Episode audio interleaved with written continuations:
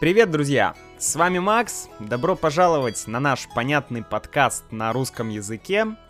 Сегодня хочу поговорить с вами на тему сект. Секты и общины. Почему они популярны? А, вообще в мире, да? Почему они популярны среди людей? И поговорим мы сегодня о секте, которая называется Виссарионовцы. Недавно я получил одно письмо от Натана. И Натан пишет, «Привет, Макс, Пожалуйста, объясни феномен Виссарион в подкасте. Это очень интересно. Мне очень любопытно о подробностях этого общественного феномена. Кто бы последовать мог за такой спасительной фигурой? Зачем? Это не только русский феномен, но в то же время я нашел это конкретное событие очень странным. Натан, э, во-первых, спасибо тебе большое за интересный вопрос. Передаю тебе привет. а, я, мне стало интересно, Виссарион, Виссарион, я что-то об этом слышал. И я начал копать. Ну, не физически копать, да, лопатой, а в смысле искать информацию в интернете я начал копать и накопал, э, ну, довольно интересный материал, которым хочу с вами поделиться. Во-первых, э, вот этот феномен Виссарион. Да, э, кто такой Виссарион? Виссарион — это человек. Его зовут Сергей Тороп. Это человек, э, который в 90-х организовал свою общину или свою секту. То есть Виссарион — это его, ну, псевдоним или религиозное имя. А, вообще слово секта в России, оно носит очень негативный оттенок. Потому что, я не знаю, просто в сознании русских людей секта — это априори что-то плохое, это априори что-то негативное. Хотя, на самом деле, само слово «секта», оно не имеет негативного смысла. И во многих странах, например, в Индии, там множество сект. Да, что такое секта? Секта — это какое-то, ну, так скажем, немножко иное религиозное течение. Например, есть христианство, и есть много сект. То есть множество людей, которые немного по-другому смотрят на христианство. Да, есть основные ветки христианства, православие вот в России, а, католицизм, протестанство, да, и так далее. И э, вот есть в каждой из этих веток есть множество сект. И это не всегда плохо да, это просто другой взгляд людей на религию. Ну, почему нет? И прежде чем мы поговорим об этой секте, о секте Виссариона, или, а, как называют еще а, тех людей, которые в этой секте, их называют виссарионовцы, да, виссарионовцы — это последователи Виссариона. Ну, или официально это а, секта называется Церковь Последнего Завета.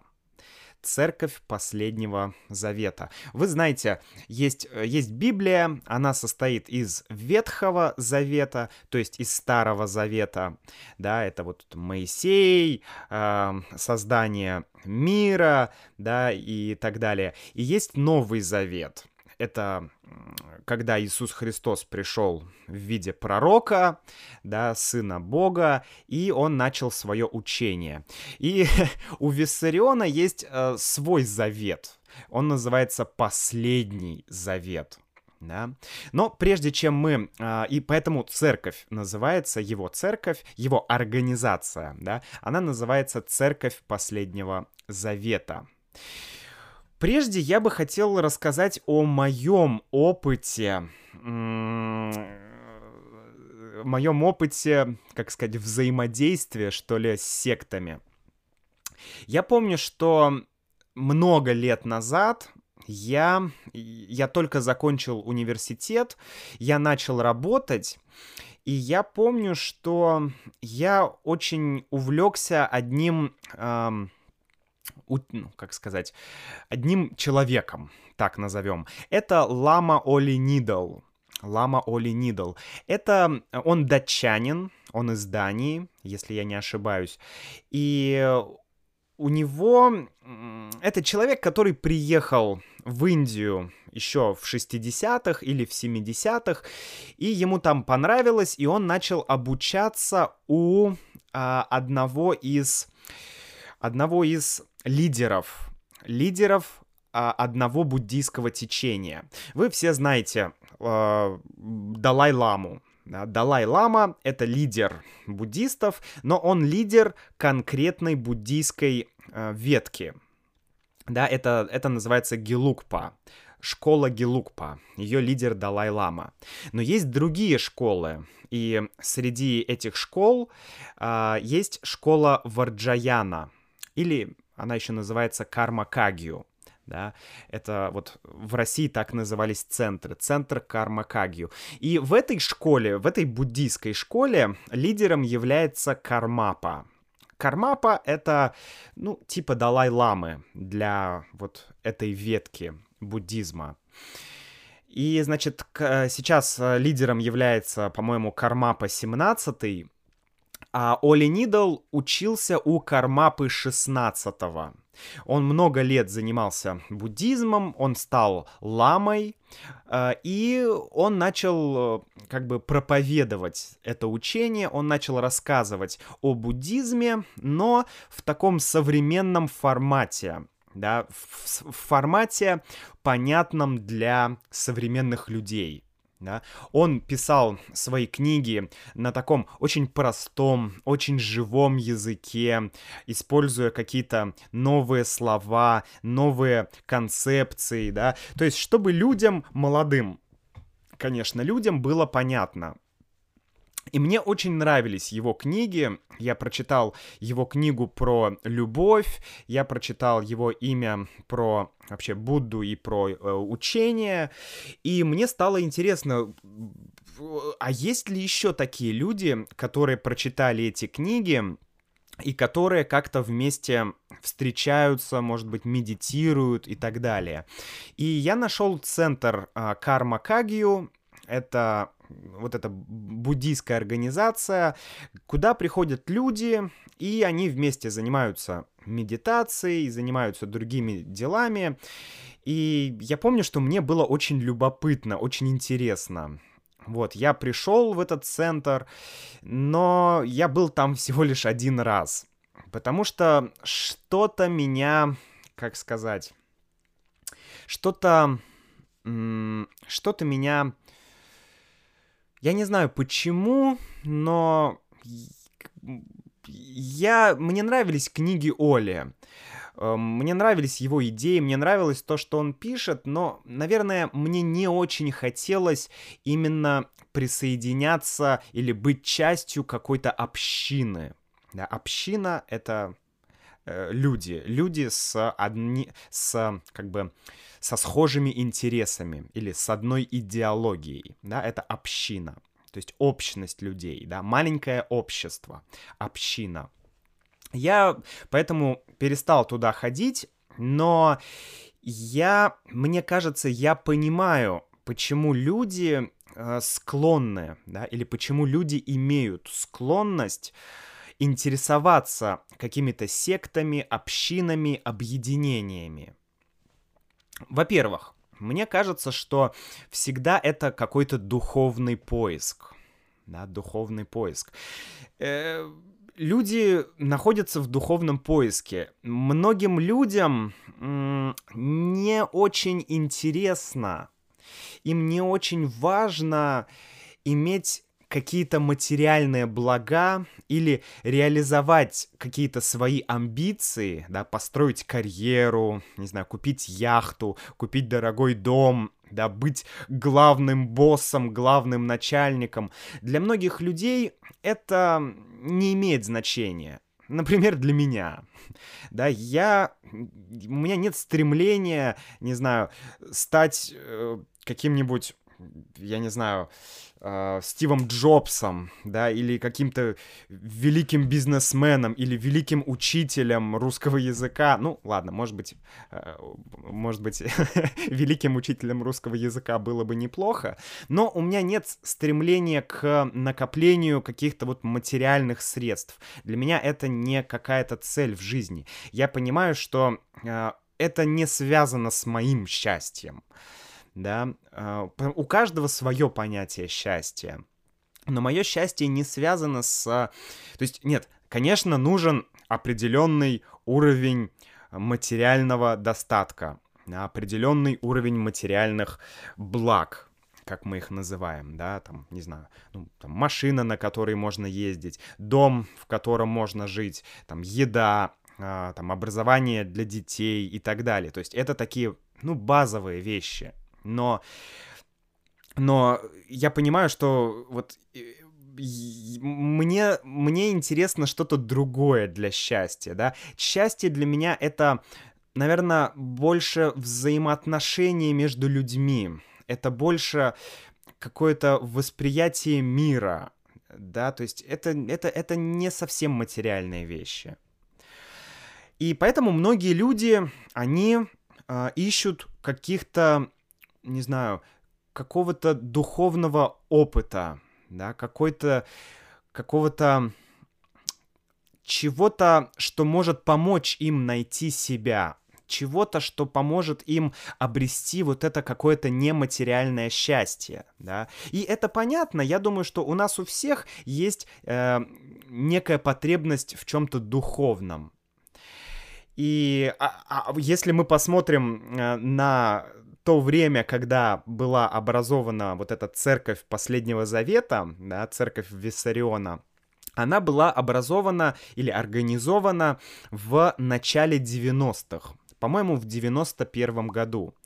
А 90-е в России, вы помните, да, из подкаста моего, это был время поиска, это было время поиска поиска новых решений для бизнеса, поиска новых каких-то духовных идей, да, то есть люди реально искали себя во всех сферах, сферах. И время было очень тяжелое в плане экономики, и в социальном плане тоже. Поэтому очень многие люди искали себя, искали свой путь, а что делать? Да, была коммунистическая идеология, да, социализм, и многим людям было понятно, ага, у нас есть вектор, у нас есть направление, мы идем к этой цели, а потом бам, и ты потерян, ты не знаешь, куда тебе идти, что тебе делать, да, где какую цель ставить. Поэтому в то время было очень-очень актуален, был очень актуальным духовный поиск. Второй момент — это желание жить иначе, да, то есть это то, как раз о чем я говорил, что многим людям эм, хочется какой-то, не знаю, альтернати... какого-то альтернативного сценария для своей жизни. То есть им не хочется, не знаю, просто идти на работу утром, вечером приходить домой, смотреть телевизор и так далее. Ну, это, конечно, я говорю очень упрощенно, но вот суть в этом, что люди смотрят, как живут другие люди, как живет большинство людей, и они понимают, что они хотят чего-то другого в этой жизни. Они хотят других взаимоотношений между людьми. Они хотят других идеалов, да, они хотят жить иначе. То есть это некое инакомыслие, некое, ну, диссидентство, что ли. И третий момент — это люди. Люди-единомышленники. Потому что когда люди обращаются к общинам, к сектам или э, уходят в какие-то другие альтер, аль, аль, альтернативные группы, да, например, сейчас в России много экопоселений. У нас даже был membership урок про экопоселение, по-моему, он находится в Лессон-Паке 1, и там мы как раз э, обсуждали тоже тему экопоселений в России. А, и люди стремятся обрести каких-то единомышленников, людей, которые будут их понимать, которые будут с ними вместе как-то одинаково смотреть на мир. Да, это логично, это естественно для людей. Мы всегда стремимся быть в группе, в группе таких же людей, как и мы. А поэтому есть очень много субкультур, да, там, не знаю, хиппи, панки, какие-то хип-хоперы, ну, и так далее. Да, люди всегда имеют эту тенденцию э, объединяться в группы. У нас есть в России старая пословица. Она звучит так. Купи не дом, а купи соседа. Да? И община — это прежде всего люди и взаимоотношения людей. Да? Вообще интересная фраза, да, купи не дом, а купи соседа. То есть важно смотреть не только на дом и на участок земли, который ты покупаешь, а посмотри, кто соседи, посмотри, с кем рядом ты будешь жить, посмотри, где ты будешь жить, в, э, среди каких людей ты будешь жить, кто тебя будет окружать. Да? Близки тебе эти люди или они тебе не близки? Будет тебе с ними комфортно или тебе не будет с этими людьми комфортно? Это очень интересная мысль. Ну, про секту Виссариона. Давайте поговорим э, про то, что конкретно это за секта. Э, если говорить об учении, да, что за учение у Виссариона, то это называют синкретизмом. Синкретизм — это сочетание различных религиозных течений, различных религиозных учений, да, учения или течения. То есть это и буддизм, и авраамические религии, да, это и христианство, и иудаизм, и мусульманство. И это такая смесь. Сейчас это очень часто называют словом New Age. То есть New Age такое широкое понятие, и оно означает смесь разных, не знаю, традиций, разных течений, разных направлений. Есть New Age в музыке. Это, я, мне нравится музыка New Age, это когда ты, это когда традиционная музыка разных народов объединена и может быть немножко как-то ну, модер- модернизировано. То есть добавлены какие-то современные звуковые эффекты или еще что-то. Да? То есть это интересно. Ты можешь услышать индийский ситар, да? Одновременно ты можешь услышать армянский дудук, и, не знаю, какую-нибудь шотландскую волынку. И это все очень, очень красиво, очень хорошо звучит вместе. Это вот New Age в музыке. Ну и New Age а, есть и в религии, да, это, например, можно сказать, неохристианство, да, неохристианство. Это вот а, что-то связанное с New Age тоже. И секта Виссариона, или Церковь Последнего Завета, была организована в 91 году. То есть почти 30 лет люди живут в этой общине а, в этой секте. И уже в этой общине появились э, дети, достаточно, ну, уже даже, наверное, не дети, а уже взрослые люди, которые родились в этой общине, которые сформировались в этой общине. То есть надо понимать, 30 лет это достаточно, это большой срок. Дальше. Власти Красноярского края выделили 250 гектаров земли для этого поселения. Это было тоже в 90-х годах, может быть, 94-й, может быть, 95-й. Ну, в общем, э, э, это, значит, секта, и это Община находится в Красноярском крае. Красноярский край — это Сибирь. Это Сибирь, это ну, главный город в Красноярском крае, Красноярск. да, это столица Красноярского края. Это очень красивый регион, там много... Э, много разных деревьев, там лес, горы, озера. Очень красивое место, но, конечно, холодное зимой.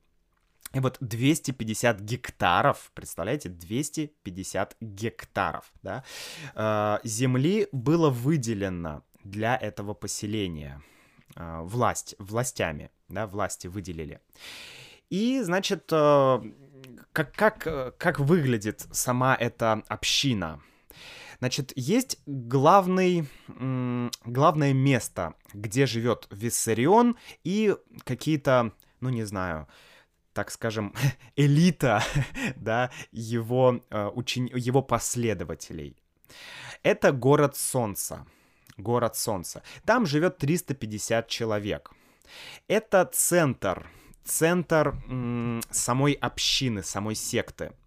Очень интересная планировка в этом городе Солнца, потому что в центре у них стоит, не знаю, как правильно это назвать, но, наверное, алтарь алтарь или какой-то, не знаю, монумент, э, в общем, где происходят ритуалы в самом центре.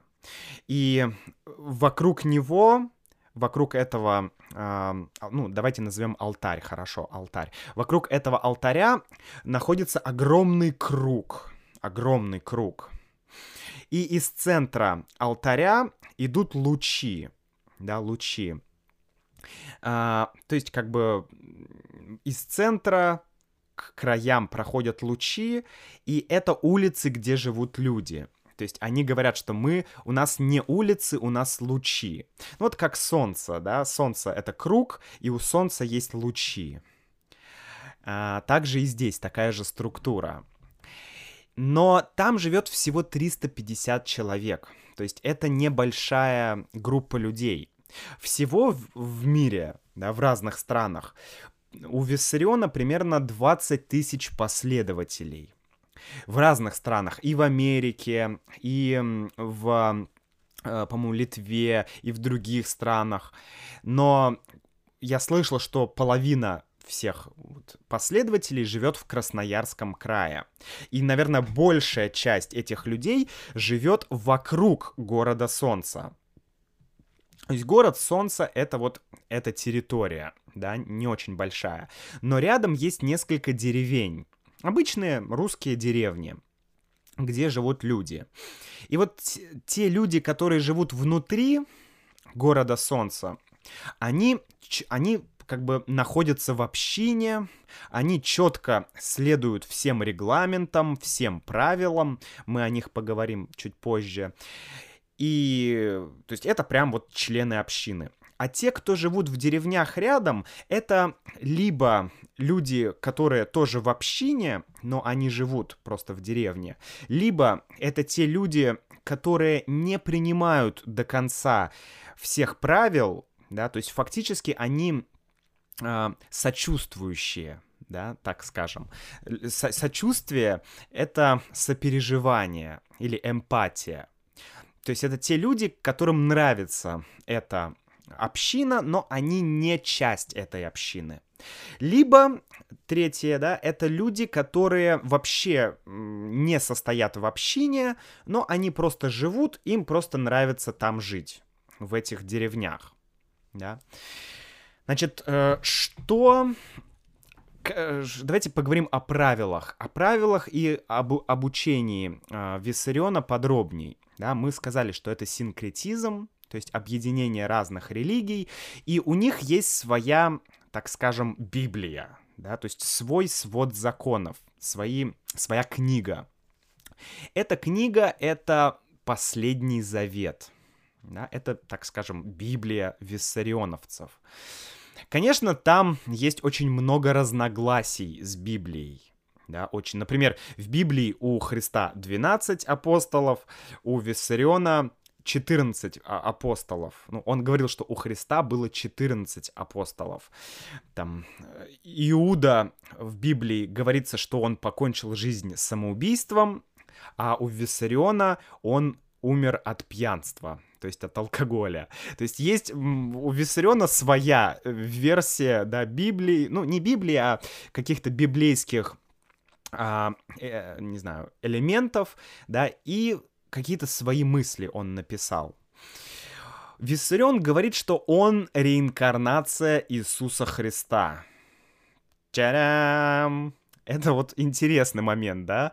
То есть у человека явно много амбиций. Ну, возможно, не знаю. Но это, конечно, очень сильное заявление, очень громкое заявление, да? Нескромное, что я Иисус Христос, да?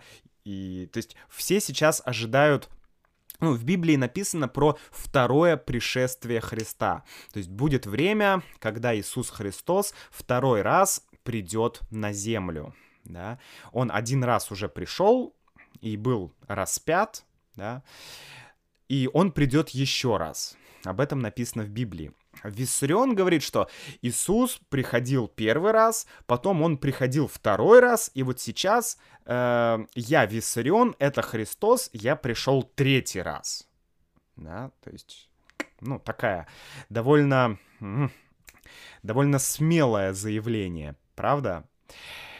Конечно, наша православная церковь, РПЦ, да, русская православная церковь, она относит Виссариона к лже-христам, да, лже-христос. Это озна- означает не настоящий Христос, да, то есть лже-христос — это тот человек, который говорит «О, я Христос», да, но ты не Христос, ты лже-христос. То есть лже означает ложь, лживый Христос. Ты лжешь, ты говоришь неправду. И РПЦ говорит, что последний завет — это ересь. Ересь. Ересь означает... ересь — это... Это когда... это какой-то, какой-то, не знаю, религиозный документ, да, который не признается официально церковью. То есть вот последний завет написал Виссарион, да, а православная церковь говорит, нет, это неправда, это ложь, это хрень, да, это нельзя читать, это надо сжечь, это надо уничтожить, это ересь. То есть ересь — это то, что не принимает э, официальная церковь. Это ересь. Дальше. Э, всем виссарионовцам запрещено пить запрещено курить, да, сигареты, ну или другие вещества тоже. Э, они все вегетарианцы или веганы. Да, они, ну, они могут э, употреблять молоко и молочные продукты, но это скорее исключение. Они говорят, что очень важно автономно существовать. Ну, как и в других экопоселениях, да, люди стремятся максимально жить автономно. Но, конечно, сейчас виссарионовцы не могут полностью жить автономно, да. Есть вещи, есть товары, а, которые они не могут сами делать, сами производить. Поэтому, конечно, они используют деньги, чтобы покупать что-то во внешнем мире. Но внутри общины они не используют деньги, да это, ну, это как бы... Они хотят уйти от самой идеи денег.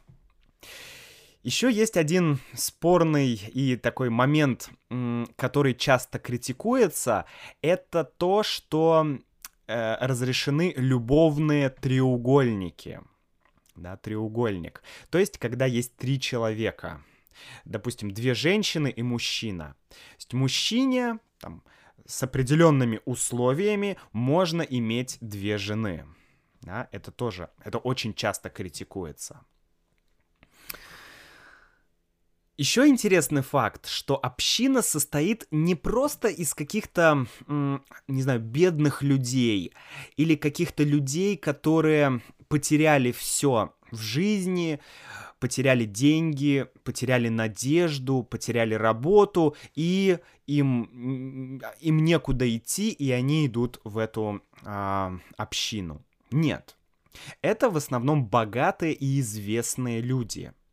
Это музыканты, и бизнесмены, и художники, и, и так далее. То есть это, например, апостол или летописец Виссариона, да, так скажем, его правая рука, там, главный, один из главных людей в, в церкви последнего Завета, это, я забыл, как его зовут, по-моему, Вадим Вадим Редькин. Могу, могу неправильно произнести имя, может быть, не Вадим, по-моему, Вадим Редькин. Да, фамилия точ, точно Редькин. Так вот, это человек, который раньше был музыкантом. Он играл с группой «Ласковый май», и, э, и, и с другими группами. В группе Интеграл он тоже, он был вокалистом. То есть э, это, это ну, прям известный достаточно музыкант. И это не один пример, то есть очень много таких известных, прям популярных личностей э, в этой общине. Я смотрел несколько репортажей и фильмов, где люди говорят о своей жизни в общине. И действительно, ты когда смотришь видео, когда слушаешь этих людей, ты понимаешь, что это нормальные, адекватные люди, которые разумно рассуждают. Да, то есть это не какие-то фанатики, яма, яма, яма, яма. Да, то есть это, это вполне себе адекватные люди. Многие приехали в общину, да, но затем они ушли из общины, потому что они не смогли жить по правилам общины. Но они остались жить в тех деревнях, которые рядом с городом Солнца, да, рядом с центром. Они говорят, что им очень нравится там жить, им нравится вот эта атмосфера, да, которая, э, которая атмосфера, которая есть в этих деревнях. Например, ты можешь оставить вещи без присмотра. Ты можешь не закрывать дом. Ты можешь не закрывать машину. Да? Никто ничего у тебя не возьмет. То есть нет воровства. Вообще, воровство — это больш... Наверное, вот самая главная, наверное, проблема многих русских деревень — это вот та атмосфера, которая сейчас там э, есть. Да? Почему многие люди не хотят ехать просто в деревню жить? Они хотят именно ехать в общину. Потому что в деревне очень, ну, многие люди пьют, да, употребляют алкоголь. Очень мало работы или практически нет работы в деревне. И люди еще многие не знают, не умеют или не хотят пробовать организовать какой-то свой бизнес. Да, вот объединиться там, допустим, всей деревней и начать что-то делать вместе, начать какой-то бизнес, начать какое-то дело. Это, это, это это очень редкий случай в России. И я думаю, что мы поговорим еще об этом в других подкастах, про проблемы э, деревень в России. Но об этом мы, по-моему, говорили, опять же, в Lesson Pack первом, в каком-то membership уроке. Но мы еще поговорим про это. Так вот, то есть атмосфера во многих русских деревнях, она очень такая печальная, грустная и безысходная да, атмосфера безысходности. Безысходность — это когда ты без... Эм, как же это сказать-то? Безысходность. То есть, э, скорее, как безвыходность, да? Безысходность и безвыходность — это синонимы. То есть, когда у тебя нет выхода, когда у тебя нет э, какого-то...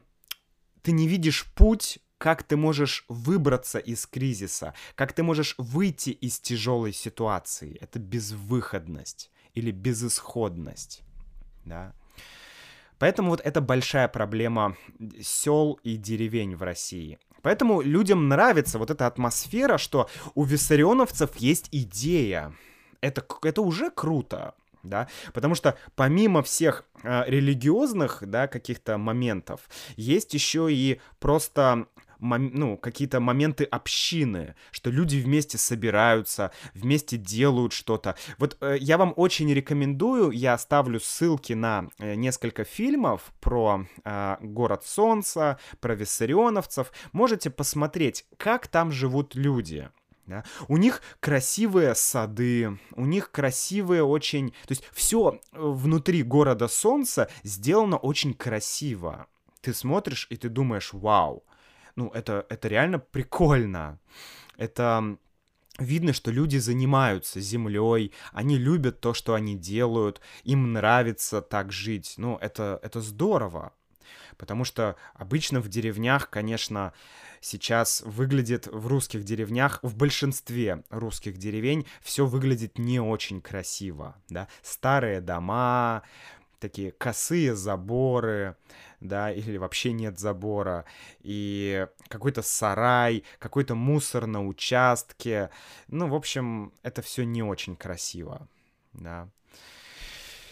Ну и что еще сказать? А, про образование. Давайте скажу еще про образование и потом про самую главную часть, про, про то, что случилось несколько дней назад с а, виссарионовцами.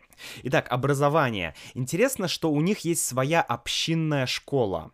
Она находится в одной из деревень. И они воплощают довольно прогрессивные методики образования — то есть дети, они должны, то есть есть несколько, так скажем, предметов, да, которые должны выучить дети. И они учатся чему-то одному, например, там математике, да, какой-то, какому-то... Э, ну, чему-то из математики, да, они э, это учат, и потом они должны научить других детей тому, что они знают. То есть ты сам учишься, а потом ты учишь. И это довольно прогрессивная методика сейчас. Это, это, это интересный подход, потому что считается, что когда ты начинаешь учить, ты начинаешь лучше понимать. Да?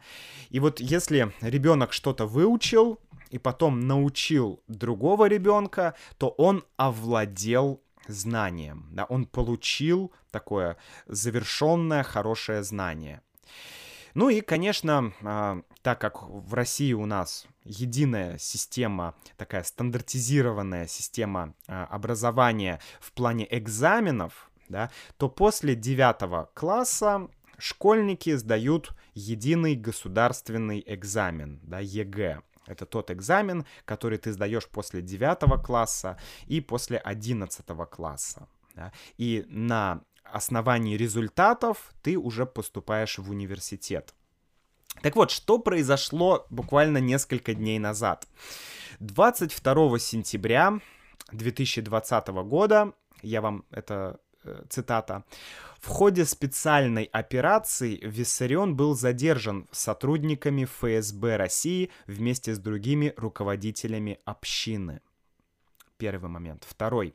Прокуратура Генеральная прокуратура э, в Краснояр... подала в Красноярский краевой суд иск о ликвидации религиозной организации «Церковь Последнего Завета».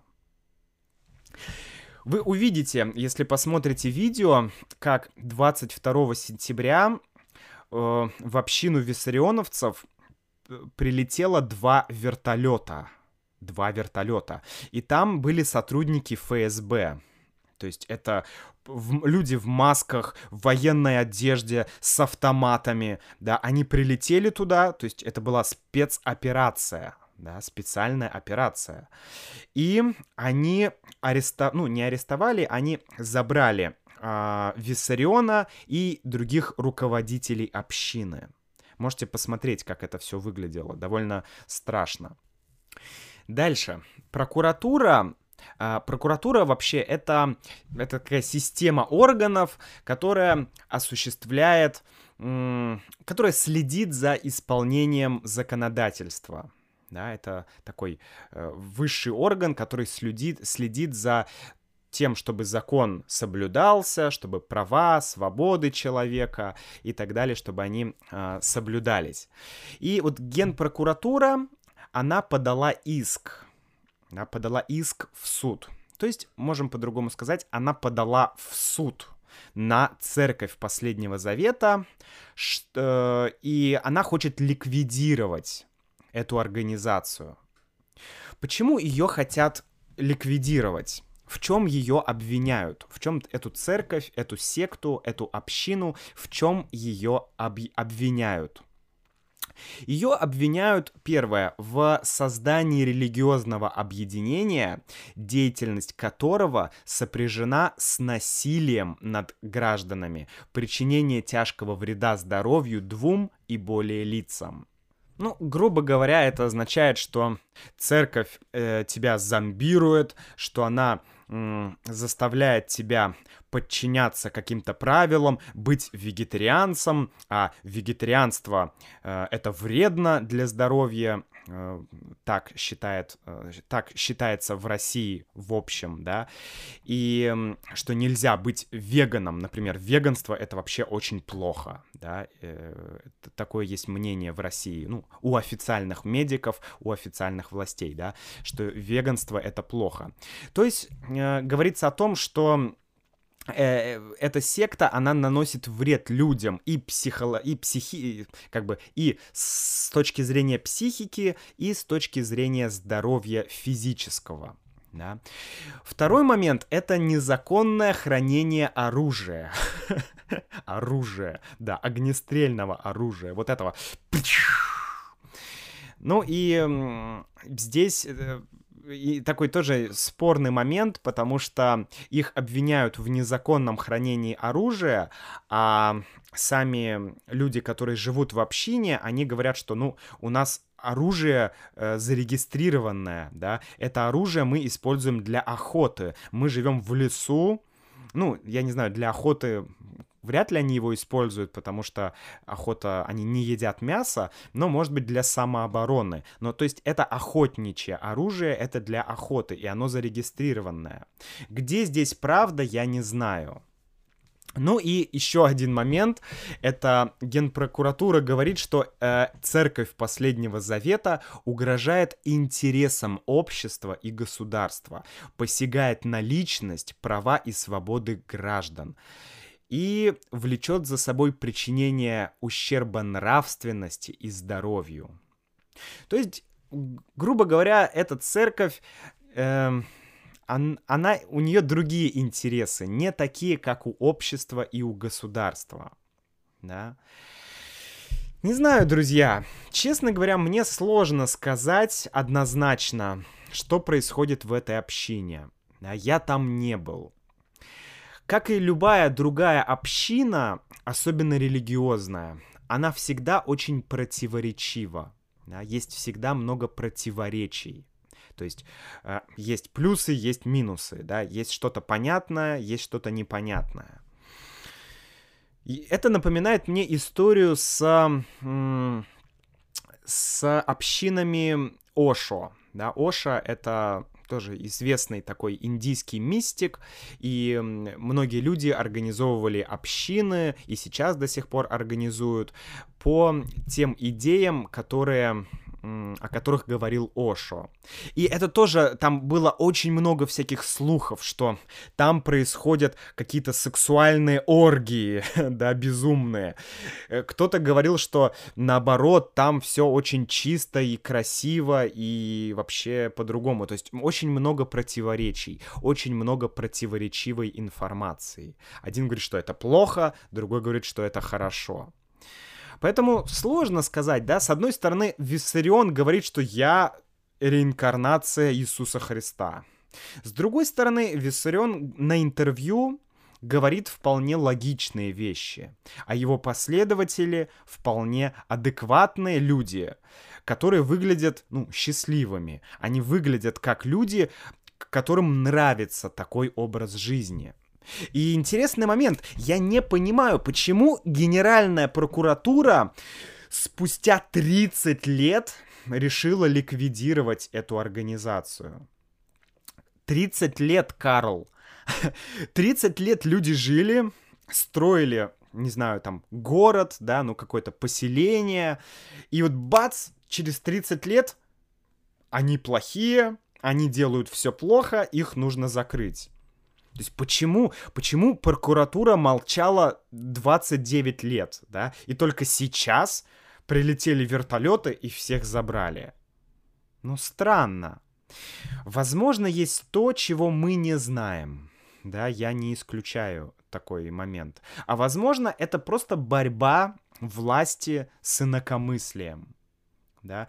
Я не могу сказать, что мне нравится то, что говорит Виссарион. Но но если каким-то людям нравится это, если они следуют за ним, если они, им, с ними как бы, у них все классно, они счастливы, им нравится их жизнь, и если община не нарушает законов государства, ну, ребят, ну в чем проблема-то? Я не понимаю, в чем проблема. Это еще раз говорит о том, что, знаете, у многих людей в России есть страх. Страх что-то начать делать, организовывать, либо бизнес, либо какое-то поселение, либо еще что-то, потому что ты никогда не знаешь, ты никогда не можешь быть уверенным, что через 5, через 10, через 15 лет э, кто-то из государства не закроет твое дело. Да, например, ты решил организовать экопоселение, ты вкладываешь деньги, ты нашел людей, нашел место, ты начинаешь развивать, у тебя классные, хорошие идеи. Но кому-то это не понравилось. И, к сожалению, в нашем государстве очень легко найти любые причины, да, причины можно найти очень просто, чтобы закрыть или ликвидировать какую-то организацию. Это делается очень просто, очень просто. Вот, но не знаю. Мне, конечно, этот момент не нравится. В общем, друзья, я оставлю ссылки на фильмы и видео в описании к этому подкасту. Посмотрите, если вам интересно, и напишите, что вы думаете по этому поводу. Имеют люди право жить в своей общине, да, по своим каким-то законам и со своей религией? Или все-таки это уже какое-то диссидентство, это вред для государства, это вред для других людей. Что вы думаете? Дайте знать и до встречи в следующем подкасте. Пока-пока.